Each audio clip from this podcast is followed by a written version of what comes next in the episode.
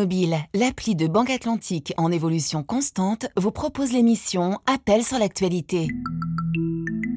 Banque Atlantique, grandir ensemble. Appel sur l'actualité. 33 9 693 693 70. Chantal Leroux. Bonjour, bienvenue dans Appel sur l'actualité. La Guinée sans gouvernement, il a été dissous lundi par décret du président de la transition. La junte a également ordonné le gel des comptes bancaires des ministres, des anciens ministres et la saisie de leurs passeports. Aucune explication officielle n'a été fournie à ces mesures, mais la situation est tendue dans le pays, manifestations interdites, opposition impuissante, accès à Internet limité, euh, médias sous pression, radio brouillée. Alors que pensez-vous de ce coup de balai donné par le général Mamadi Doumbouya. Qu'attendez-vous de la nouvelle équipe qui devrait être nommée pour organiser les élections prévues dans dix mois? L'agenda de remise du pouvoir d'ici à la fin 2024 à des civils élus sera-t-il respecté? Vous pouvez encore nous appeler au 33 9 693 693 70. Mais d'abord, comme chaque matin, vos questions sur l'actualité à la rédaction de RFI. Innocent, bonjour. Oui, euh, bonjour Chantal. Vous nous appelez de Yaoundé au Cameroun. En ligne avec nous, Serge Daniel, correspondant régional de RFI pour le Sahel. Bonjour Serge. Chantal, bonjour. Alors Innocent, on vous écoute. Alors très bien. Au Mali, euh, une nouvelle coalition d'opposition a vu les jours avec des partisans de l'imam Diko. Alors j'ai des questions à vous poser, euh, Chantal. On commence par la première, si vous voulez bien. Alors, la première, c'était quels sont les objectifs de cette nouvelle coalition? Serge Daniel. Alors, l'alliance de, partis et d'associations dénommée Synergie d'Action pour le Mali affiche clairement euh, ses ambitions euh, innocentes. Rassembler dans une opposition forte et assumée, formation, associations politiques et société civile du Mali. Ensuite, euh, programmer des actions pacifiques pour un retour à, à l'ordre constitutionnel. Par exemple, à Bamako, quelques jours après sa création, Synergie d'Action pour le Mali envisage déjà de taper du poing sur la table pacifiquement pour dire la transition est officiellement terminée il faut dire que euh, politiquement, dans un pays où les voix discordantes sont rares, ou évite de faire ouvertement face à la junte, la démarche est quand même osée. Dans une déclaration annonçant d'ailleurs sa création, cette coalition d'une trentaine de partis d'associations euh, du Mali critique plutôt les militaires au pouvoir. Selon les membres de Synergie d'Action du Mali, trois ans après leur arrivée sur la scène politique euh, locale, les militaires n'ont pas fait oublier l'ordre ancien. Et dans une déclaration publique, on peut d'ailleurs lire, je cite, c'est une citation, depuis le 20 août 2020, le pays reste confronté aux défis d'insécurité, de corruption, de népotisme, de mauvaise gouvernance et surtout de restrictions de liberté. Euh, fin de citation. Innocent, vous avez une autre question pour Serge Daniel. Évidemment, euh, ma deuxième question, alors que certains de ses partisans ont, ils sont présents, l'imam du coup soutient-il cette démarche? Serge. D'autres euh, questions encore? Ah, allez-y. D'autres mouvements politiques ou de la société civile pourrait-il se joindre à cette coalition Alors Serge, on commence par euh, la première question. Hein. L'imam Diko euh, euh, soutient-il cette démarche alors justement, il y a un petit rappel. Au Mali, l'imam Mahmoud Diko est un religieux, mais également un homme, un personnage politique. En décembre dernier, il a été reçu par le président algérien Abdelmadid Tebboune, cela a déplu à la junte malienne qui est en froid avec l'imam, et depuis l'imam n'est pas rentré au Mali. Donc il n'est pas au Mali, il faut le préciser. Alors l'imam n'est pas donc officiellement, il ne s'est pas encore officiellement exprimé sur cette nouvelle alliance politique dont ses partisans sont membres, il n'y a aucun doute. Mais, mais, rien ne se fait sans lui. Ses partisans ont pris au moins, m'a-t-on dit, la peine de le prévenir. Il n'a pas dit non. Quand on sait, je le disais tout à l'heure, les rapports, je dirais, exécrables qu'il a qu'il entretient avec le pouvoir actuel, quand on sait les, critiques qu'il formule sur la gouvernance actuelle, il, est clair qu'il soutient la démarche de synergie d'action pour le, Mali. Maintenant, parmi les questions, euh, de l'extérieur, euh, où il se trouve actuellement, va-t-il mobiliser pour la cause Va-t-il être actif au sein de la nouvelle alliance euh, L'avenir la, le dira innocent. Alors d'autres mouvements politiques ou de la société civile du Mali pourraient-ils se joindre à cette coalition Synergie d'action pour le Mali? Oui, en tout cas, c'est ce qu'annoncent les premiers responsables de Synergie d'action pour le Mali. Euh, ça peut être, euh, ça peut peut-être peut-être déboucher sur d'ailleurs un repositionnement politique au Mali. Par exemple, un homme politique malien de poids, ancien ministre, qui a une base électorale, devrait lui-même officiellement cette semaine apparaître aux côtés des membres de l'Alliance et y intégrer officiellement. D'autres formations et associations politiques, des organisations de la société civile sont également annoncées. Il est prévu, euh, je le disais plus haut, et plus précisément le samedi 24, 24 euh, le samedi prochain, euh, en principe une nouvelle sortie médiatique de cette nouvelle alliance de l'opposition malienne, et on verra si tout se confirme, si l'attelage s'étoffe et peut aller loin dans un pays, rappelons-le, où face aux militaires, politiquement, les voix discordantes qui s'expriment bruyamment euh, sont plutôt rares. Merci Serge Daniel pour ces explications. À très bientôt sur l'antenne. Innocent, j'espère que vous êtes euh, satisfait. Bonne journée à Yaoundé. En pleine vacances scolaires, la Tour Eiffel fermée au public. Pourquoi? On vous explique tout dans un instant. Shinka, bonjour. Oui, bonjour Chantal et bonjour à tous les auditeurs de la radio du monde. Vous nous appelez de Tilaberi au Niger. En ligne avec nous, Pierre Olivier, journaliste au service France de RFI. Bonjour Pierre. Bonjour Chantal, bonjour Shinka. Shinka, on vous écoute. Oui, depuis le début de semaine, la tour Eiffel est fermée. Les employés vont grève à raison du mauvais état du monument. Alors, Chantal, j'aimerais comprendre, la mairie pourrait-elle entendre les revendications des grévistes et pourrait-elle rénover à temps pour les eaux et quel pourrait être le manque à gagner pour la ville de Paris? Alors, euh, en effet, depuis lundi, les employés du monument payant le plus visité au monde sont en grève et empêchent les touristes euh, de visiter euh, la Dame de Fer en pleine vacances scolaires. Mais ce qui est plus inattendu, ce sont les raisons de cette grève. Pierre-Olivier, les employés font grève pour éviter le délabrement de la Dame de Fer. Oui, c'est ça qui est un peu euh, surprenant, car d'habitude, une grève, euh, c'est pour demander une hausse euh, des salaires, mais pas là.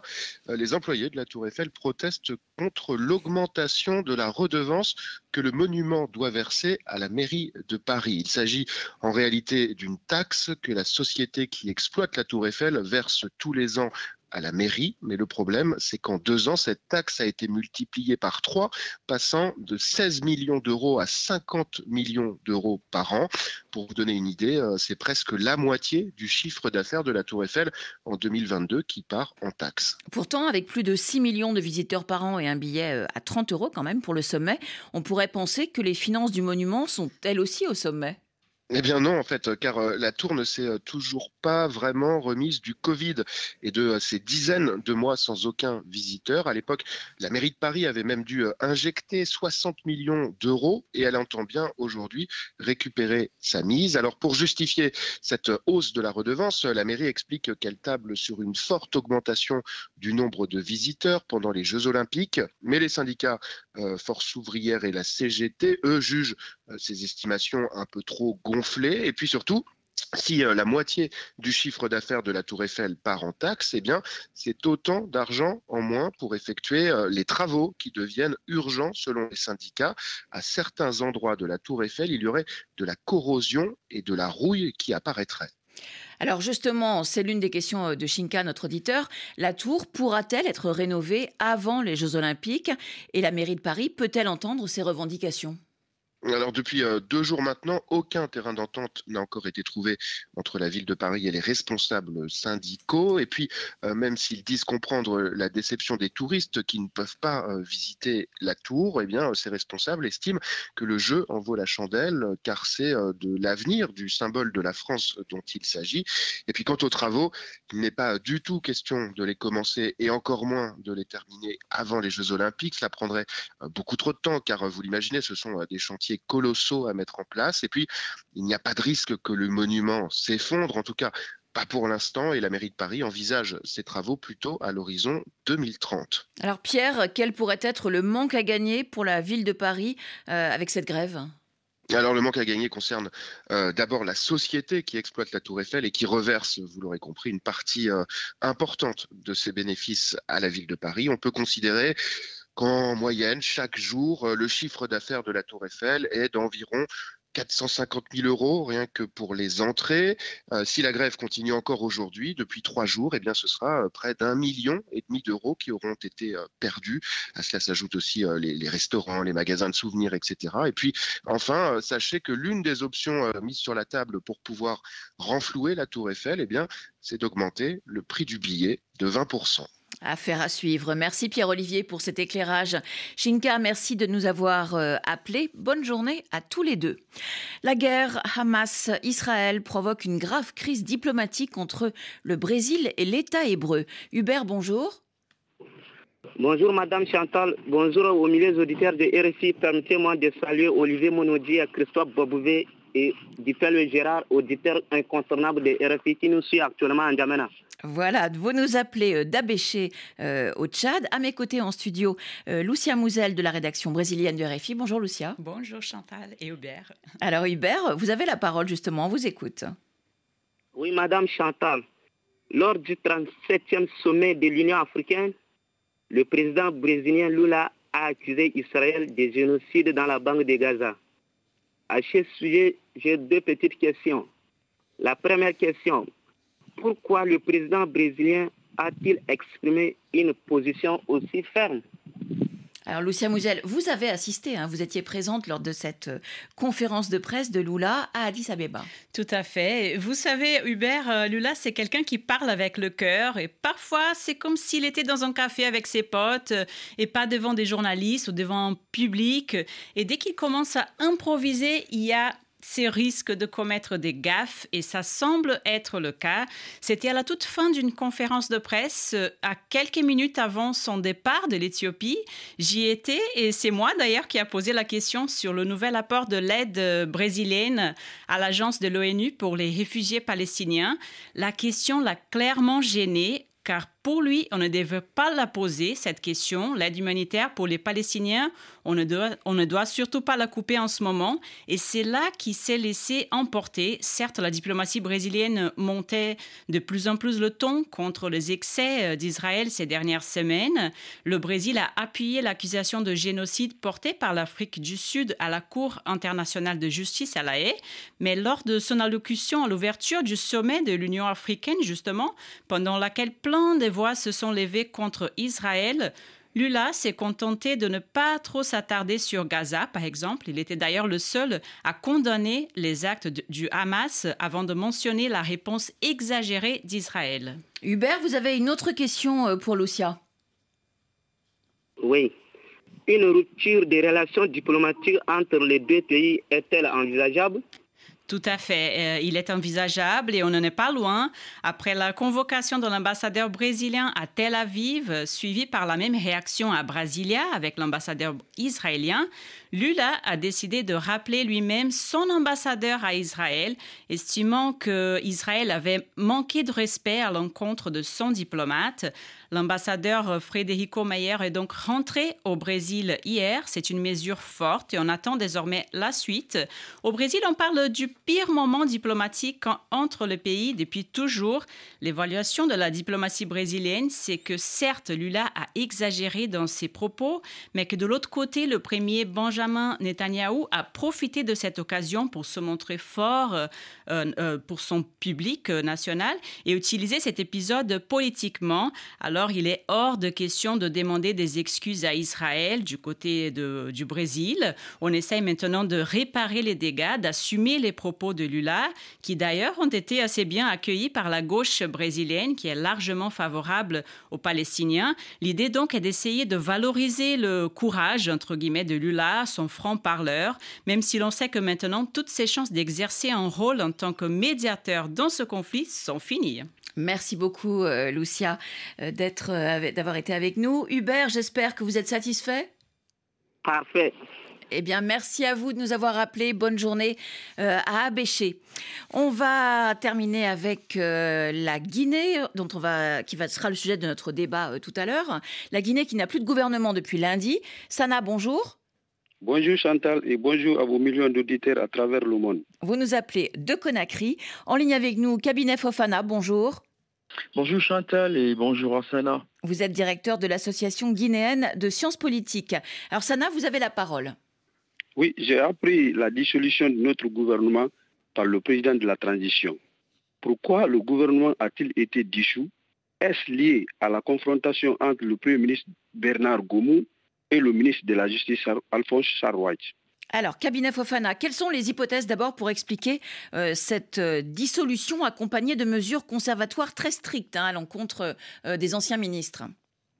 Alors officiellement, le gouvernement, ou plutôt le CNRD, ne dit pas pourquoi euh, tout le gouvernement a été dissous et c'est important de marquer sur euh, marquer ce terme-là. Il a été dissous, donc c'est tout le traditionnellement, c'est plutôt le premier ministre qui démissionne avec tout son tout son gouvernement. Cette fois-ci, euh, l'exécutif, donc incarné par le CNRD a tout simplement balayé tout le gouvernement. Bon, alors, il faut dire qu'en termes d'hypothèse, euh, possiblement que cela soit lié euh, à la difficulté de management euh, au sein de ce gouvernement dirigé jusqu'au 19 février dernier par Bernard Goumou. Et puis, on peut ne pas aussi insoupçonner le fait que naturellement le contexte économique, même le contexte social et politique, tout ça est difficile et on se rend bien compte qu'il y a depuis maintenant quelques quelque temps que tout le monde demandait, euh, notamment les médias, beaucoup d'analystes se posaient véritablement la question pourquoi encore on attendait deux ans après euh, avec le même gouvernement, sachant bien évidemment aussi que par plusieurs fois, euh, lors des conseils de ministres, le président de la transition n'a pas cessé d'interpeller les ministres sur euh, la difficulté de mise en œuvre de certaines politiques publiques. Quel était, est-ce que vous pouvez nous rappeler le motif de la passe d'armes qui, euh, qui s'est euh, déroulée par lettre interposée entre le Premier ministre Bernard Goumou et son garde des Sceaux Charles Wright? Alors ça portait, leur, discorde portait sur le fait que le, garde des Sceaux avait décidé d'intenter euh, euh, à travers donc les procureurs généraux une, action judiciaire contre euh, une trentaine de, directeurs administratifs et financiers des, établissements publics administratifs rattachés parfois à la présidence de la République, mais d'autres aussi rattachés euh, à des, ministères. Donc euh, c'est parti un peu dans, tous les sens. Le Premier ministre qui a donc interpellé euh, le, garde des Sceaux pour lui dire non, c'est pas comme ça, je n'ai pas été informé. Le garde des Sceaux qui a donné des cours, un cours magistral classique et, qui était vraiment quelque chose d'extrêmement spécial, parce qu'à la fin de son courrier de, quatre pages, il a, il, a, il a rappelé au Premier ministre que ceci était une injonction, c'était en fait en réalité une entrave à la séparation des pouvoirs et que dorénavant, s'il faisait ainsi, il pourrait intenter une action contre lui-même. Donc, et en deux mots, est-ce que cette passe d'armes euh, a eu est, liée de quelque façon que ce soit euh, à la dissolution ou pas? Non, non, je pense que c'est vraiment lié parce que c'était assez symptomatique et, caractéristique en fait de des, tensions et des dissensions au sein du gouvernement. des dissensions assez profondes euh, au sein au sein donc du gouvernement. Il nous reste une minute. Sana, vous avez une autre question pour euh, cabinet Fofana. Oui, après cette dissolution, les élections sont prévues dans dix mois. Sait-on comment la junte compte-t-elle les organiser? Cabinet Fofana, d'abord, est-ce que la junte compte vraiment les organiser ces élections? Non, si on s'en tient justement euh, euh, au discours que le, que le, président de la transition a tenu, le discours de vœux de, en, en, décembre, il a tout simplement dit que cette année, il y aura référendum autour de la Constitution et que les délégations spéciales vont remplacer les maires élus dont les mandats seront, seront échus. Donc pour le moment, cette année, il n'y a pas d'annonce en termes d'élection. Est-ce que tout ça aussi est lié au gouvernement? Peut-être on verra effectivement, est-ce que le prochain gouvernement qui sera mis en place aura pour mission, euh, aura pour mission tout simplement d'aller vite, de rassurer, et cela va euh, d'une manière générale à, rassurer et à faire en sorte, par exemple, qu'aujourd'hui, euh, la grande sociale euh, euh, s'estompe et que les médias ou même l'interruption, que les réseaux sociaux reprennent, qu'Internet soit rétabli. Je pense que tout cela pourrait véritablement calmer les, ardeurs et, donner plus d'espoir. Merci beaucoup, Cabinet Fofana, d'avoir répondu à nos questions.